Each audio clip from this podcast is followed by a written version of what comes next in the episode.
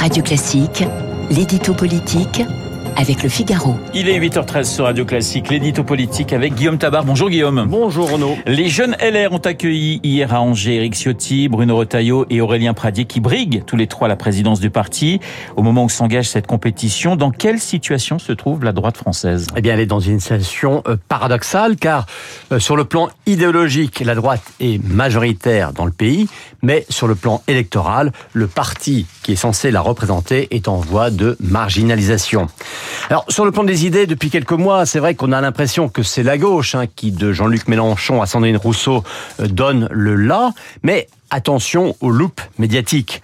Euh, une enquête récente de la Fondapol a confirmé que ce sont les thèmes généralement associés à la droite, hein, l'autorité, le travail plutôt que l'assistanat, euh, l'idée nationale, la sécurité, la limitation de l'immigration, l'effort, le primat de l'individu sur l'État, bref, tous ces thèmes sont de plus en plus dominants dans l'opinion, euh, mais voilà, le parti LR ne cesse de décliner jusqu'au score inférieur à 5% de Valérie Pécresse à la présidentielle.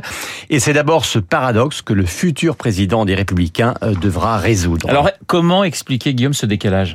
Eh Bien, tout simplement parce que si LR est évidemment de droite, LR ne représente pas toute la droite.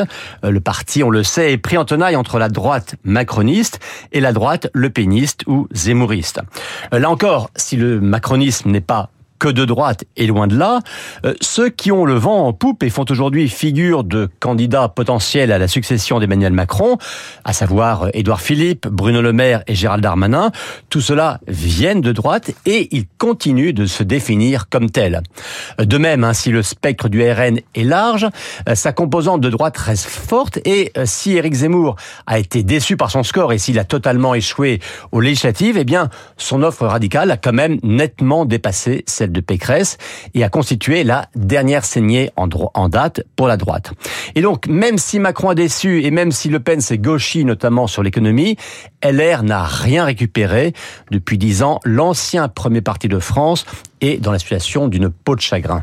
Alors face à ce constat, Guillaume, les candidats à la présidence euh, de LR offrent-ils des solutions différentes? Alors disons qu'Aurélien Pradier, un député du Lot et secrétaire général sortant, est sur une ligne plus sociale et plus sociétale, mais euh, les deux favoris, Éric Ciotti et Bruno Retailleau, eux assument une droite claire et forte, avec un Ciotti plus sécuritaire et un Retailleau plus conservateur.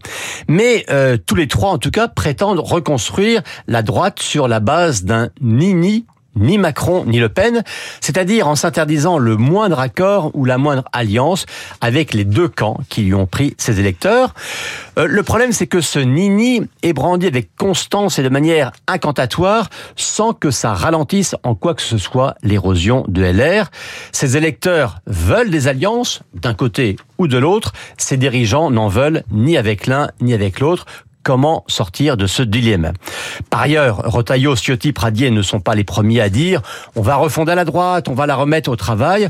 Or, depuis dix ans, on n'a pas vu venir de LR une thématique nouvelle ou une idée originale.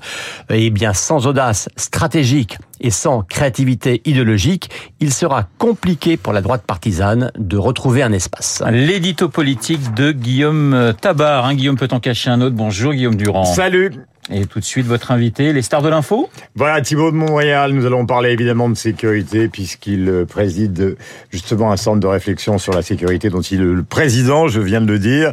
Tabar nous a quittés, Luc Ferry nous retrouvera tout à l'heure donc à 8h40, et puis nous écouterons aussi des quelques extraits importants sur l'état de la recherche justement de l'imam en Belgique, euh, en compagnie de Thibault, qui est dans ce studio, que je salue, et qu'on retrouve dans un instant... Euh,